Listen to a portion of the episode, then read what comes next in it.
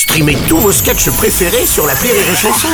Des milliers de sketchs en streaming, sans limite, gratuitement, gratuitement sur les nombreuses radios digitales Rire et Chanson.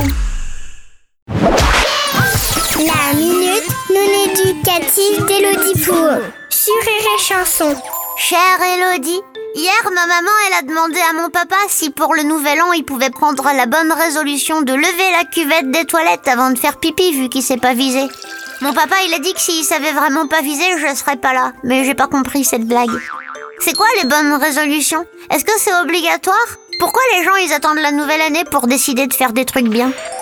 Cher Morlus, il est effectivement traditionnel de prendre des bonnes résolutions pour le nouvel an. C'est un moment de l'année qui, Dieu merci pour nos foi, n'arrive qu'une seule fois par an, où chacun réfléchit à sa vie en se disant qu'il faut qu'il arrête de fumer comme un pompier, en fixant son smartphone comme un zombie.